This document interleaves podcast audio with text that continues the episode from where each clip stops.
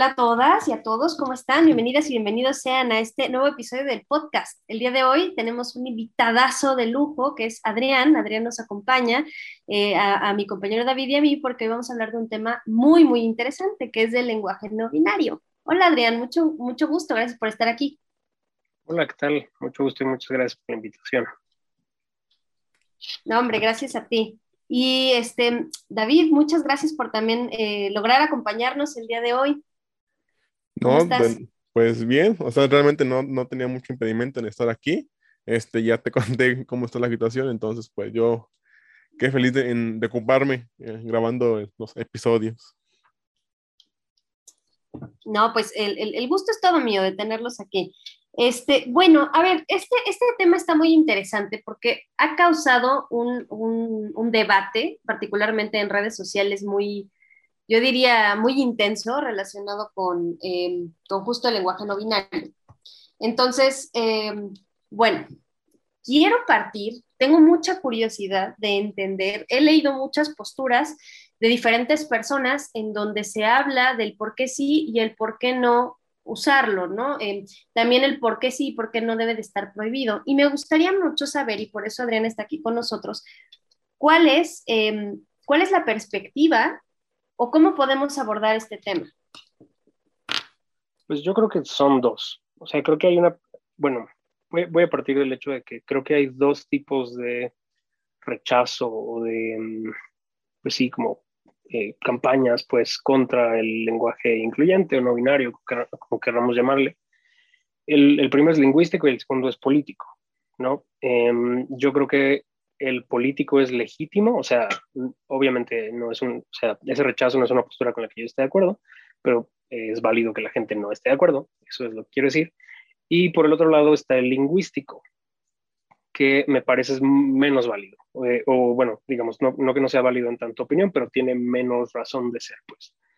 Em, porque, digamos, el lenguaje incluyente como tal aborda esas dos dimensiones, ¿no? Es, al final es una decisión política, es una decisión social de visibilizar un problema social que ocurre en la lengua, ¿no? Entonces, digamos que lo, que quiero decir es que hay una corriente que puede decir, no, yo no estoy de acuerdo con que esto ocurra porque no me parece que estas personas deban ser visibilizadas, porque no me parece que, eh, pues sí, ¿no?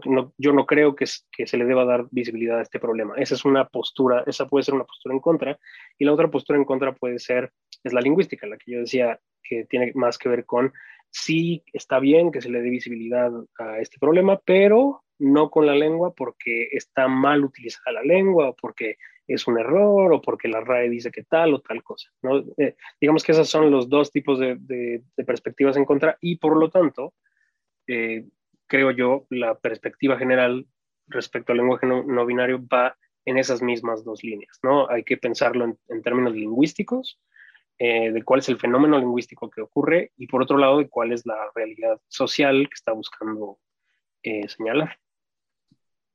Ok, puntualmente, o sea, digo, yo he escuchado como comentarios alrededor de, sí, sí, algunos sí son en cuestión lingüística, bueno, mayormente son de cuestión lingüística los que he escuchado, que casi casi es un sacrilegio que cómo se nos ocurre, eh, pero, ¿cuáles son los argumentos que tú crees que serían válidos partir para poder empezar a, discutir del tema, de, si es viable aceptarlo o no? O sea, ¿tú, tú bueno, para qué puntos crees que vale la pena analizar?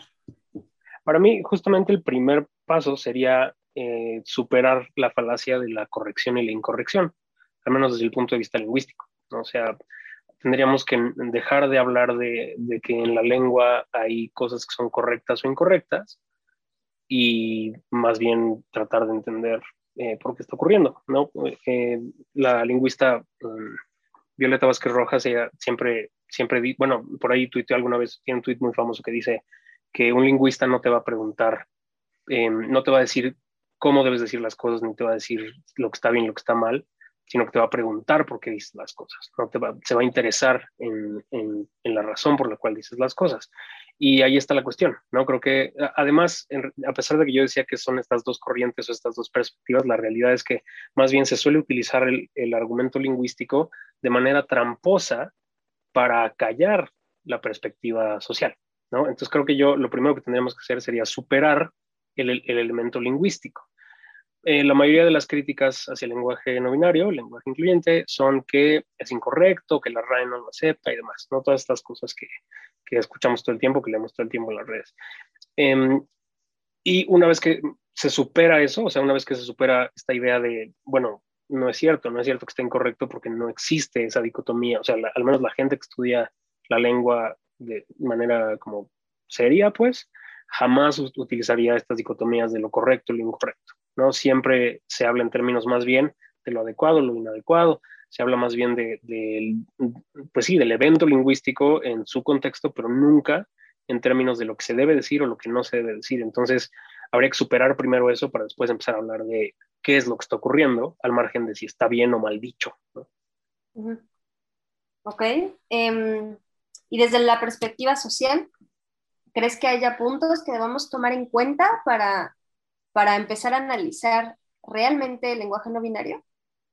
Sí, totalmente. Yo, yo creo que el, el, problema con el lenguaje incluyente, o más bien, digo, no es que el problema, no es que sea un problema, más bien mucha gente parece tener un problema con él, es totalmente social. Digamos que es a lo que yo quería llegar, ¿no? O sea, al final es una, es una cuestión puramente social que se manifiesta en la lengua, pero que en el fondo es estrictamente social. Y, y sí, por supuesto que hay muchas perspectivas ahí que, o más bien hay una gran perspectiva ahí que, que, se puede discutir, que se puede abordar. Yo creo que lo que ocurre con el lenguaje incluyente no es necesariamente una modificación a la lengua, o sea, no es, no es un fenómeno lingüístico, sino, es más, sino, sino más bien es una instrumentalización de la lengua para señalar algo. ¿no? De pronto también se escucha mucho que, que, se dicen cosas como, no, pues que están tratando de arruinar el idioma, están tratando de modificar el idioma. Y de hecho, podrían incluso encontrarse como ciertos eh, como guiños de verdad ahí. Por ejemplo, eh, la realidad es que los cambios que ocurren en la lengua rara vez ocurren por imposición ya sea de las instituciones, ¿no? De la RAE y demás, o tampoco por un grupo de gente ilustrada, que, que la verdad es que eso es lo que es, ¿no? el lenguaje incluyente al final es, eh, digamos, llegamos ahí, a pesar de que las razones por las que llegamos ahí trascienden la academia y, la, gente que tuvo acceso a la educación y demás, digamos que los problemas están, son anteriores pues a eso, pero la solución es estrictamente elitista, pues, o sea, salió de un, lugar eh, que es elitista. Y difícilmente se le va, por eso la gente lo, sigue viendo raro, lo sigue oyendo raro, ¿no? Difícilmente se le va a poder eh, contagiar a la gente así de simple. Entonces yo creo que no va por ahí, no se trata de modificar el lenguaje, sino se trata simplemente de incomodar, ¿no? Al menos yo personalmente he llegado a esa, esa conclusión. No se trata de, de, modificar la lengua para que, el, para que la lengua sea más incluyente, como si la lengua ya solita, así lengua con mayúscula, ¿no? Como el arte y como estas cosas que de pronto parecen estar ahí flotando al margen de la humanidad, eh, debiera o no ser tal o, cual cosa, ¿no? En realidad es utilizar la lengua como un instrumento para eh, visibilizar estas desigualdades, que al final es lo que ocurre. ¿Tú crees que sí funciona? O sea, sí, sí, definitivamente hay incomodidad, eso, eso sí me queda claro, por eso tanta, tantas pasiones alrededor de este tema. Pero ¿crees que sí se está reflejando algún cambio em, que de, manera política nos, nos, sirve el uso de este tipo de lenguaje? Yo creo que sí, em, con sus asteriscos, ¿no? O sea, creo que Em, otra crítica que suele hacerse al lenguaje incluyente es, eh, es que no sirve de nada, es que mm, con eso no van a cambiar nada y demás. Y, esto se relaciona con lo que preguntas, porque creo que las intenciones del lenguaje incluyente son, o al menos deben ser, desde mi perspectiva, muy modestas. O sea, no es cierto que el lenguaje incluyente vaya a, digamos, no, no es que sea un paso eh, hacia la igualdad y que sea, digamos, como uno de estos grandes bastiones de, porque justamente, por lo que yo te decía, ¿no? O sea, modificar la lengua no necesariamente significa modificar la realidad, ¿no? De hecho, hay, hay lenguas que tienen eh, femenino genérico, ¿no? Y no son menos patriarcales que el español, bueno, que los hablantes de español, ¿no? O sea, digamos, no hay correlación real, a pesar de que nos gustaría, ¿no? A pesar de que nos, a mi agenda al menos, pues le convendría, ¿no? Como, como decir algo como, claro, el masculino genérico tiene una correlación con el patriarcado y así. Digamos, el patriarcado goza de cabal salud y está muy metido en la lengua de otras muchas maneras, pero tampoco es necesariamente cierto que el, que el masculino genérico, al menos, ¿no? hablando como de estos marcadores de género y demás, eh, sea, se deba estrictamente a eso. Entonces, yo creo que las pretensiones del, lenguaje incluyente deben ser muy modestas, pero eso no quiere decir que sean futiles, ¿no? Creo que sí, creo que sin duda el hecho de que, para empezar, ¿no? Eso, o sea, el hecho de que sea incómodo para mucha gente quiere decir que la conversación, aunque sea incómoda, aunque no siempre sea fructífera, eh, ebulle, ¿no? Digamos, ocurre. Creo que también eh, es un buen síntoma no es garantía de nada, pero creo que, por ejemplo, hay instituciones en las que de pronto empiezan a emerger estos pequeños como manuales, ¿no? Como manual de lenguaje no excluyente y demás. Y creo que más bien es un síntoma que acompaña a otras luchas. Bueno, la misma lucha, pues, pero quiero decir como distintas, eh, como ramas de la misma lucha. Y creo que eh, eso está bien. O sea, creo que es una manera de, de, pues sí, como de dar la batalla, ¿no? Al menos en mi caso, por ejemplo, pues yo a eso me dedico, me dedico a la lengua, me dedico a la escritura, me dedico como a todas estas cosas y ese es mi terreno. Entonces, para mí es justamente la, la forma, por ejemplo, de, de, abonar a esa conversación desde lo que yo sé, ¿no? Entonces, por supuesto que creo que es, que es útil y, bueno, es muy útil para hacer enojar eh, gente conservadora. Entonces, para, para mí eso debería ser más que suficiente. Claro, por ahí tenía, tengo, tengo una, una amiga que, este, bueno, ella está dentro de la lucha feminista, es, es, una compañera que em, se saltó toda la barda, como que tendemos a usar el, el, lenguaje no binario fuera de nuestro ámbito de trabajo, de fuera de nuestro ámbito laboral y más en el rubro publicitario. Y entonces ella em, toma como esta postura de que ya no le importa y lo lleva como a, a su vida laboral y ha hecho enojar a varios de sus compañeros, eh, ha provocado incomodidad eh, masiva y a partir de esa incomodidad se empieza a derivar un montón de mm, temas, empiezan a hablar de temas que normalmente no se pondrían sobre la mesa. O sea, yo eso lo veo como una gran ventaja. Habrá también quienes, porque también me ha pasado, ¿no? Eh, antes de, entrar esta, a este podcast, hice la pregunta de si tenían preguntas sobre el lenguaje no binario, ¿no? Y, más que nada había, había quejas de compañeras feministas que decían, es que a mí no me gusta porque me siento excluida. O sea, tampoco me encanta que hablen en masculino en general, pero me siento excluida. Em, siento o tengo la idea de que es también válido, ¿no? El decir que pues, si no te sientes representada por el, este tipo de, de, lenguaje no binario, pues es, es, válido no utilizarlo, ¿no? Y pedir que se te respeten tus, eh, tus pronombres, pero, eh, pero sí creo que hay, hay, una conversación muy interesante alrededor de, de, esto. No sé tú qué piensas o si tienes alguna, alguna anécdota alrededor de esto. Sí, ahorita que hablabas de, del ámbito laboral, pensaba que, por ejemplo, es, a pesar de que pues, yo me la paso hablando de esto y digamos también, como te decía, pues al final es mi área de especialidad y demás, mm, por ejemplo, en mis clases, ¿no? Eh, el, ha, resultado incómodo en el mejor de los sentidos para mí también, ¿no? O sea, porque yo, yo también, me, digamos, estoy lidiando con las y los alumnos y eh, de pronto salen estos temas y de pronto, por ejemplo, en sus trabajos, ¿qué pasa si alguien me entrega? Yo, una de las clases que hoy tiene que ver con lenguaje académico, ¿no? Entonces, el lenguaje académico es como muy estricto y demás.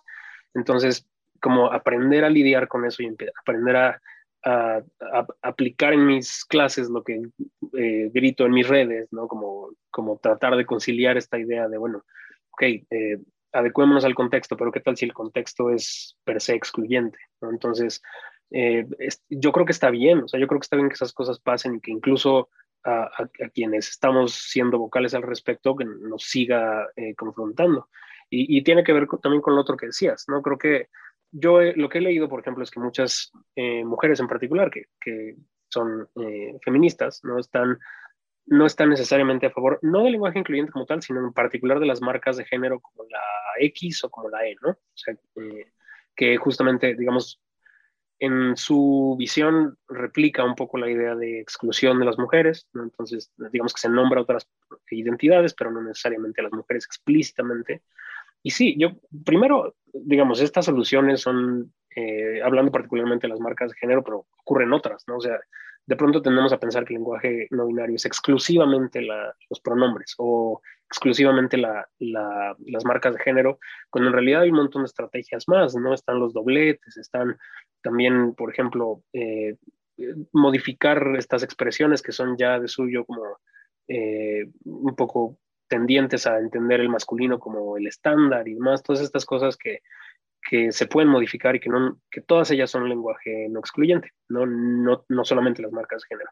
Pero bueno, respecto a lo que decías, creo que sí, eh, creo que es una posición válida. O sea, a mí, por ejemplo, si me dicen que prefieres la X o, o que se hable en femenino genérico, pues lo que mejor te venga, ¿no? O sea, si tú, si tú crees que, que es necesario visibilizar estrictamente, o sea, si tu lucha pues es como una, tiene que ver con la visibilización de las mujeres, adelante, ¿no? Es, al final es, eh, es una de las diferentes soluciones que hay. A mí, por ejemplo, me interesa mucho como englobar todas, ¿no? Hace poco veía una, una, solución que es este signo más bien latino, ¿no? Que es como una, una E con una A, ¿no? Que y de pronto, yo de pronto lo utilizo en redes, es muy raro porque también es difícil, digamos, todas estas soluciones están, son emergentes y es como extraño eh, utilizarlas siempre. Em, porque eso, porque me interesa como llegar a un, a un punto en el que no necesariamente se sienta nadie excluido, pero al final eso es, imposible, ¿no? Y, y, tiene que ver con, con también con la, la, pertinencia de, o más bien la agenda de cada quien, como la agenda particular. Para mí hay una agenda común, o sea, el, el digamos, la, el patriarcado, como le quieran llamar, ¿no? Esto, el, la masculinidad hegemónica y demás, tienen una sola agenda que es excluir todo lo que le es ajeno, ¿no? O sea, todo lo que no es masculino es deplorable para la masculinidad hegemónica. Entonces, eh, por eso excluye principalmente a las mujeres, naturalmente, pero también a todas las demás otredades. Y para mí todas son la misma lucha, ¿no? Al menos desde mi masculinidad, o sea, desde mi ser como hombre. Entiendo obviamente que hay grupos feministas cuya prioridad es la, como poner a la mujer al centro, y está bien, pues, o sea, está bien, no es mi lucha porque al final pues yo no tengo voz ahí, ¿no? Pero, pero bueno, a lo que voy es, para mí cualquiera de las soluciones hacen enojar al patriarcado, o sea, cualquiera de esas soluciones hace enojar a estas personas que, que se valen de los argumentos pseudolingüísticos para, para atacar el lenguaje incluyente, ¿no? Entonces, yo creo que, eh, digamos, englobando la respuesta, creo que uno, está muy bien que provoque esas, o sea, estoy de acuerdo con lo que dices, creo que está muy bien que provoque esas conversaciones en ámbitos que no son las redes sociales, no sé, que se salga de las redes sociales y, y, provoque conversaciones en otros lados, que sí está ocurriendo, como bien dices. Y en segundo lugar, pues eso, creo que cualquier, o sea, es una, un, caos de soluciones y de propuestas que así tiene que ser porque están emergiendo y, que obviamente no son, son más bien complementarias, no son mutuamente excluyentes tampoco, creo. Sí, sí, sí. Y, y, es como muy interesante, eh, pues justo en particular cómo, cómo se, se empieza a luchar, eh, como, como decías, cada quien desde su propia agenda, y, por ejemplo, ¿no? Me encuentro también compañeras que hablan en femenino, yo tiendo a hablar en femenino, por ejemplo, este, o sea, no sé, sí, sí, sí como que traen eh, sus, em, traen a la mesa los temas que, que más les, les atañen, y sí, justo sí, estamos haciendo enojar al patriarcado, lo cual me parece, a las hegemonías, lo cual me parece maravilloso. David, no sé si tú tengas algún, alguna pregunta o comentario al respecto. Si sigues con nosotros. Este, bueno, en primera, perdón por la cámara, pero como que se me está yendo y pues no, la, mejor la apagué para que no interfiriera con la, con la charla, porque como que se traba y demás. Este, en segunda, pues creo que lo que yo pudiese decir, al menos desde lo que yo estudio, que es, por ejemplo, todo lo que hemos subido ahorita, que es de cultura, es justamente desde, esa perspectiva, ¿no? Al menos desde mis estudios y lo que yo más o menos he sido testigo y demás, pues creo yo que el lenguaje per se lo construye también la cultura, la propia sociedad que adapta el, lenguaje del cual vive para poder identificar y demás, ¿no? No es como que un, lenguaje lo pueda validar una institución o cualquier otra organización, simplemente la misma sociedad la que aplica sus reglas en tanto a la forma de comunicarse. Y ahora, por ejemplo, ¿no? Me parece muy interesante estas dudas que te hicieron llegar con respecto a los sentimientos en general de lo no binario, porque también me como que me hace recordar cuando empezamos a hablar del lenguaje no sexista, ¿no? como que, eso, como que todas esas formas de, no sé si decir como de revolución, pero así como esas formas de cambiar o de querer cambiar el lenguaje a una forma más incluyente y, y, no, y, y, ser violenta hacia cualquier este, identidad y cualquier persona, pues sí como que sí, sí remueve sentimientos este, a, quienes tienen justamente la hegemonía del lenguaje, ¿no? Y, y, les pongo un ejemplo claro, ¿no? Hace unos, ¿qué será? Hace unos, unas semanas, este, me, me tocó estar en una charla con algunas personas y pues hablando, hablábamos de eso, ¿no? Del lenguaje incluyente y no sexista, ¿no? Obviamente ellos atribuyen lo, lo, lo incluyente a, a, a, todo aquello que no sea lo binario, para empezar. Y en segunda, pues a, a lo no sexista, ¿no? Entonces yo, yo le comentaba de que, bueno, creo que me parece importante cómo usted lo trabaja, pero hay que entender y atender que hay identidades que no estamos nombrando y que estamos ignorando en la forma en la cual nos expresamos, ¿no? Como yo le comentaba a, a fuera de esto, del, del, podcast, yo soy alguien que suele mencionar las tres, ¿no? El nosotros, nosotras, nosotros, porque a mí, a mí, al menos como que me funciona más nombrar todo esto, justo para un poco este, visibilizar a, a, a todas, a todos y a todos, ¿no? Como bien lo acabo de decir. Porque realmente cuando yo uso nada más una u otra, sí, sí, sí he visto y, y, y ustedes son, de, son, testigos de que la gente como que dices ok, sí, pero ¿dónde quedo yo? O sea, sí, está cool que, que, lo quieras como que neutralizar, pero al final de cuentas nos sigue, sí, seguimos siendo invisibilizadas, invisibilizados de alguna manera, ¿no? Este, de manera estricta a manera de lenguaje, ¿no? Y como que yo he, he, intentado llevar un poco esta conversación y viendo de que, bueno, no sé exactamente una solución porque como bien lo dice el compañero Adrián, son cosas que van emergiendo conforme va el lenguaje evolucionando y transformando la, la, la propia cultura al lenguaje.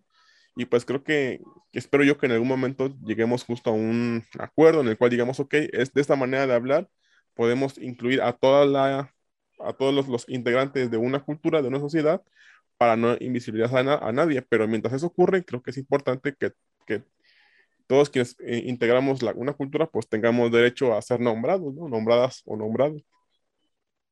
Claro. Y esto me lleva a otra pregunta que, que, que también por ahí surgió. Entiendo que en general en el lenguaje no podemos llegar y random imponer así de, bueno, pues ahora vamos a usar lenguaje no binario y el que, y el que o la que se salga de la norma, este manazo, ¿no? O sea, ya entiendo que eso no se puede hacer. Sin embargo, hay una duda muy eh, genuina que viene de todas aquellas compañeras y compañeros que están en esta lucha, eh, en la cual nos, nos, nos preguntamos, me incluyo ahí, si esto va a trascender. O sea, si verdaderamente así como de pronto se adoptó la palabra sanitizar, por decir algo, este, vamos a adoptar el lenguaje no binario. Es una pregunta que sí, vi que se repitió mucho y que yo también tengo. ¿Ustedes qué opinan? Yo creo que no, no, no quiero sonar pesimista porque no es así, de todo lo contrario. Eh, uno no habla de estas cosas y no tiene, aunque sea un poquito de esperanza, ¿no? Pero eh, yo creo que no necesariamente o no como quisiéramos. Eh, justo lo, lo decía en, en, bueno, lo he dicho en todos lados, ¿no? Tengo por ahí un texto y lo dije hace poco también, en, ahora que me estrené en TikTok y demás, pero la, la, lengua, en la lengua pasa eso, ¿no? O sea, incluso la gente a la que no le gusta y de plano tiene como esta militan, militancia contra el lenguaje incluyente y demás, eh, no tiene nada que preocuparse porque eh, si digamos que la lengua tiene sus propios mecanismos, ¿no? Y normalmente cuando algo le funciona o algo le enriquece, se queda, no importa lo que hagan, lo que haga nadie, ¿no? Y cuando no, cuando simplemente no le aporta nada o no se ajusta a sus propios mecanismos, la repele también, hagamos lo que hagamos, ¿no? Entonces, eh, yo ponía el ejemplo de, que también he puesto varias veces, ¿no? De la palabra teléfono, bueno, entre muchas otras, ¿no? Por ejemplo, la palabra, la palabra CD, ¿no? Para variarlo un poco a, a la analogía que siempre pongo, pero eh, cuando, cuando aparecieron los, los CDs, ¿no? los, los discos, eh, se les empezaron a decir así, ¿no? CDs eh, o CDs. Conforme se volvieron cada vez más comunes, conforme llegaron los discos de tres y media y demás, la gente empezó a transitar de CD a disco, ¿no? Como que, digamos, CD era un, era obviamente un anglicismo, ¿no? Era la, la versión mexicanizada, bueno, hispanizada de, de CD, eh, cuando no se decía directamente CD, y conforme se fueron generalizando en, en, su uso, digamos que el español solito desechó el anglicismo y volvió al genérico, ¿no? que en este caso es disco. Lo mismo pasó con celular y teléfono y demás. ¿no? Entonces, Eh, y eso pasa sin que nos demos cuenta, o sea, eso pasa sin nuestra intervención, digamos que la lengua solita, obviamente por medio del colectivo hablantes, pues, pero eh, sin que nosotros como subjetividades nos demos cuenta de qué ocurre. Y yo creo que algo así va a pasar acá. Yo creo que hay cosas del lenguaje incluyente en general que se van a quedar también porque en efecto son realidades que están volviéndose visibles. Yo creo que, por ejemplo, justamente las identidades que no son eh, binarias, ¿no? que no son ni que no se entienden como hombre o como mujer, son realidades que estamos empezando a ver más visibles y eso la lengua lo va a tener que adoptar sí o sí. Yo creo que hay cosas que no necesariamente vamos a tener que encontrar eh, mecanismos eh, para volverlo factible. Por ejemplo, los dobletes o, como bien como decía David, los tripletes, ¿no? O sea, el hecho de que yo diga para todo, nosotras, nosotros y nosotres, ¿no? Eh, para mí, por ejemplo, en este momento de la historia al menos, me parece que es necesario, digamos, un, argumento que, se suele esgrimir en contra es, bueno, pero la lengua, incluso desde la lingüística, ¿no? Como, no, pero es que la lengua y todas las lenguas tienden a la economía verbal y demás, el principio de economía verbal, y sí es cierto, ¿no? Las lenguas tienden a la economía verbal y eso, nos guste o no, es verdad, y hasta lo sentimos en la lengua porque hasta nos cansa, ¿no? Eh, decir el nosotros, nosotras, nosotros cada vez, ¿no? O sea, digo, decirlo una vez como quiera, pero cuando hay que hacer esta fiesta de concordancias, se vuelve problemático. Entonces, es verdad, el principio de economía es verdad. Eso no quiere decir que no nos, pongamos, que no nos podamos poner en huelga a propósito del principio de economía y decir, ah, sí, pues la lengua quiere ser breve, pues en este momento la historia me tiene sin cuidado y yo quiero decir todo lo que tenga que decir, porque en este momento es importante hacer esto. Por eso decía que una cosa es lo lingüístico y otra cosa es lo social. Eh, pero también hay que ser realistas y asumir que eso no se va a quedar. O sea, eso no difícilmente se va. Vamos a tener que encontrar la forma de que ocurra, o sea, la forma de, digamos que estamos transitando de la invisibilización a la visibilización y estamos encontrando propuestas quizá un poco torpes todavía. La esencia de lo, digamos, la necesidad se va a quedar, la solución no necesariamente, o sea, la solución que tenemos ahorita no necesariamente porque en efecto está atentando, digamos, contra una estructura lingüística de siglos que difícilmente vamos a poder cambiar, decía yo, desde la imposición, digamos, desde el elitismo eh, académico o sociológico, pues, hacia las masas, ¿no? Que, son, que es toda la gente que habla español, ¿no? Entonces, eh, yo no le veo futuro en ese sentido, o sea, futuro idéntico al presente, pero sí creo que hay cosas que sin duda, sin duda, sin duda se van a pegar a la lengua porque son realidades que están existiendo y que son nuevas, bueno, nuevas en su visibilidad y que sí o sí vamos a tener que nombrar súper interesante cómo es este cambio del empezar a utilizar el lenguaje no binario como una forma de protesta o empezar a hablar en femenino como una forma de protesta y que termine cambiando la realidad del, modo en el, que, en el que lo describes. Y mira, yo creo que sí va por allá la cosa. Em, pero que llegue a cambiar realidades. De entrada, el simple hecho de, de empezar a utilizar el lenguaje no binario lo, que a mí me parece más fascinante de todo esto, o lo que a mí me agrada de todo esto, porque claro, de, de primeras, cuando la primera vez que escuché sobre el lenguaje no binario, dije, ok, sí, pero creo que hay cosas más importantes que mirar sin darme cuenta, que pues justo esas cosas que son más importantes, una manera de visibilizarlas era, era, era precisamente esa, como primera razón. Y creo que la razón más hermosa alrededor de todo esto es que hay personas que tengo el gusto de conocer, que resulta que, son no binarias y que gustan de que use estos pronombres y que les tenga el respeto que se merecen a partir de estos pronombres.